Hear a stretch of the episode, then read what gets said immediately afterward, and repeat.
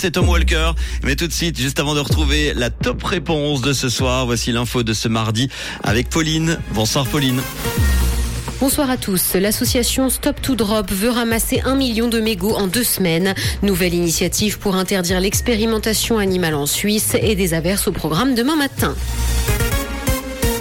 L'association Stop to Drop veut ramasser un million de mégots en deux semaines. Elle a lancé pour ça une action nationale dès aujourd'hui et tout le monde est invité à participer. L'objectif, sensibiliser la population à l'abandon de ces déchets toxiques dans la rue. C'est d'ailleurs la deuxième action de ramassage national de ce type.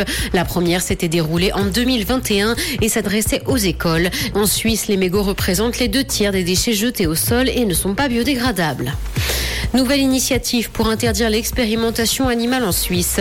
Les opposants aux expérimentations animales ne baissent donc pas les bras. Un peu plus d'un an après le rejet massif de l'initiative populaire, ils lancent un nouveau texte, cette fois plus modéré. Ils ne parlent plus d'interdire les expérimentations humaines ni l'importation de marchandises testées sur les animaux. Ils proscrit simplement les expérimentations animales. Commerce, la société Yves Rocher quitte la Suisse. Les enseignes seront fermées les unes après les autres dans les mois à venir. Une cinquantaine d'emplois sont d'ailleurs touchés par cette mesure dans le pays. La société est confrontée à des difficultés financières et doit donc fermer les 15 boutiques qu'elle exploite en Suisse. Neuf se trouvent d'ailleurs en Suisse romande. Les clients pourront toujours cependant acheter les produits en ligne. Dans l'actualité internationale, en Inde, un bus a plongé d'un pont et plus de 20 passagers sont morts. Le véhicule a percuté la rambarde avant de tomber dans une rivière asséchée. Le conducteur s'est endormi sur la route et a survécu à l'accident. Il a même pris la fuite. Selon un rapport de la Banque mondiale publié en 2021, l'Inde compte pour 11% du nombre global de morts sur la route dans le monde, et ce alors que le pays ne détient qu'un pour cent des véhicules en circulation. Virgin Galactic a annoncé le retour de ses vols spatiaux pour la fin mai. L'entreprise verra partir à la fin du mois quatre de ses employés dans l'espace. Les vols commerciaux devraient quant à eux débuter à la fin juin après plusieurs années d'attente.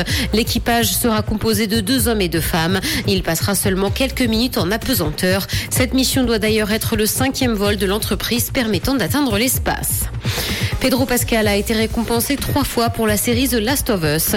Il a reçu ses prix à l'occasion des MTV Movie et TV Awards, dont la cérémonie a été supprimée à cause de la grève des scénaristes. La plupart des lauréats ont simplement enregistré des vidéos de remerciements. Tom Cruise a de son côté été récompensé de la meilleure performance dans un film pour son rôle dans Top Gun Maverick.